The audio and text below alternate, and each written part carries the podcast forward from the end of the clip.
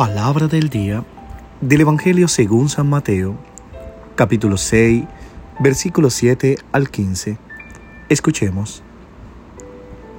En aquel tiempo, Jesús dijo a sus discípulos, Cuando ustedes hagan oración no hablen mucho como los paganos, que se imaginan que a fuerza de mucho hablar serán escuchados. No los imiten, porque el Padre sabe lo que les hace falta antes de que se lo pidan. Ustedes pues oren así. Padre nuestro que estás en el cielo, santificado sea tu nombre. Venga tu reino. Hágase tu voluntad en la tierra como en el cielo. Danos hoy nuestro pan de cada día. Perdona nuestras ofensas como también nosotros perdonamos a los que nos ofenden. No nos dejes caer en tentación y líbranos del mal. Si ustedes perdonan la falta de los hombres, también a ustedes los perdonará el Padre Celestial. Pero si ustedes no perdonan a los hombres, tampoco el Padre les perdonará a ustedes sus faltas. Palabra del Señor. Gloria a ti, Señor Jesús.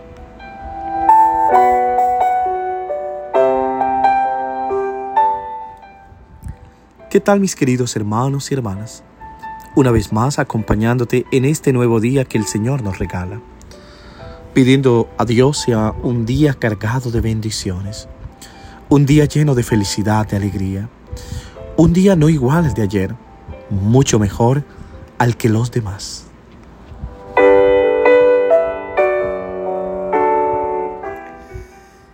Qué oración más bellas, qué invento más hermoso, el Padre nuestro. Es el ABC de cada oración Jesús no podría habernos dado una oración más hermosa, pero el suyo propio. ¿Sabes lo que es? El algoritmo infalible de esta oración se esconde detrás de la primera palabra, Padre nuestro. Dios no es el Dios de los paganos que se conquista con las palabras. Jesús nos revela el rostro de un Padre. Cambia todo. La oración ya no está hecha de palabras, sino de miradas, de confianza, de una conversación íntima con aquel que uno se sabe amado.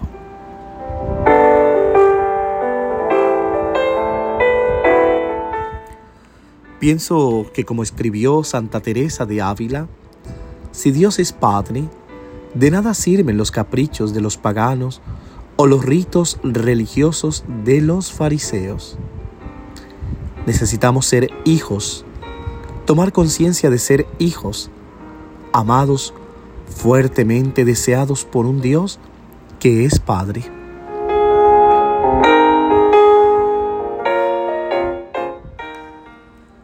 Las palabras de Jesús en el Evangelio de hoy siguen siendo de actualidad cautivadora. De hecho, siempre acecha en nosotros una actitud pagana en la que la imagen que nos guía interiormente es la de la divinidad que debe ser propiciada con la realización de muchas oraciones y nuestros sacrificios. Dios no necesita ser convencido, y esto por una razón fundamental. Él es nuestro Padre y nos ama. Ya está convencido. La dinámica de la oración no sirve a Dios, sino a nosotros. Es en la medida de nuestra conversión, de nuestra conciencia, de la sencillez o de nuestro corazón, que la oración da fruto.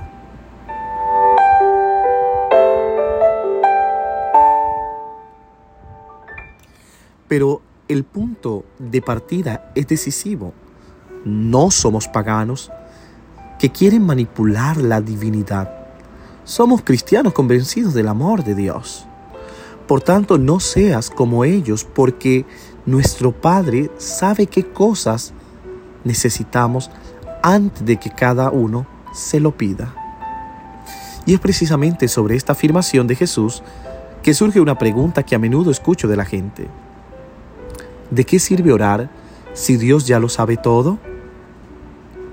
La palabra para nosotros, los hombres, tiene un valor inmenso. Es a través de ella que las cosas salen a la luz. Sin la palabra, estamos condenados solo a sufrir las consecuencias de nuestras experiencias.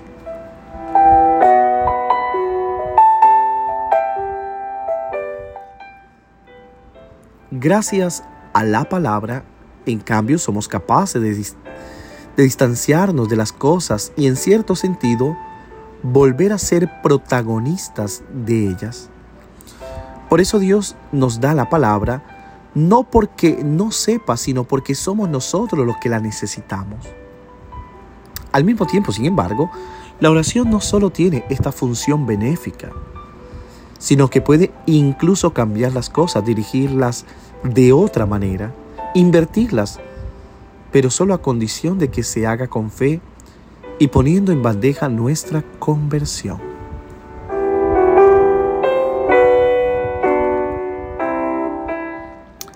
Consiste en abandonar el corazón de piedra y volver a tener un corazón de carne.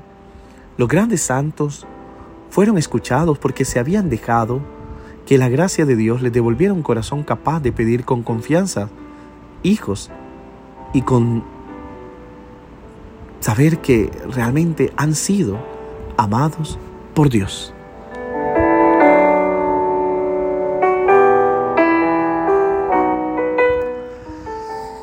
Como diría San Juan Eudes, más importante que la tierra que pisamos, más importante que el aire que respiramos, más importante que el alimento que nos nutre, es la oración. Hoy en el Evangelio de hoy se nos presenta esta bella oración de el Padre nuestro, aquel que genera vínculo con ese primer título, como lo decía al inicio de esta explicación. Recordemos que ayer Jesús daba aclaraciones a los fariseos, a los religiosos, hoy es a los paganos. Por ende, la oración no es palabrerías.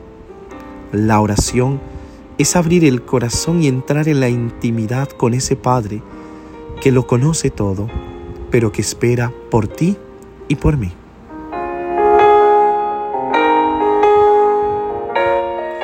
Que Dios te bendiga en el nombre del Padre, del Hijo y del Espíritu Santo. Amén. Te deseo un hermoso día. Reza por mí.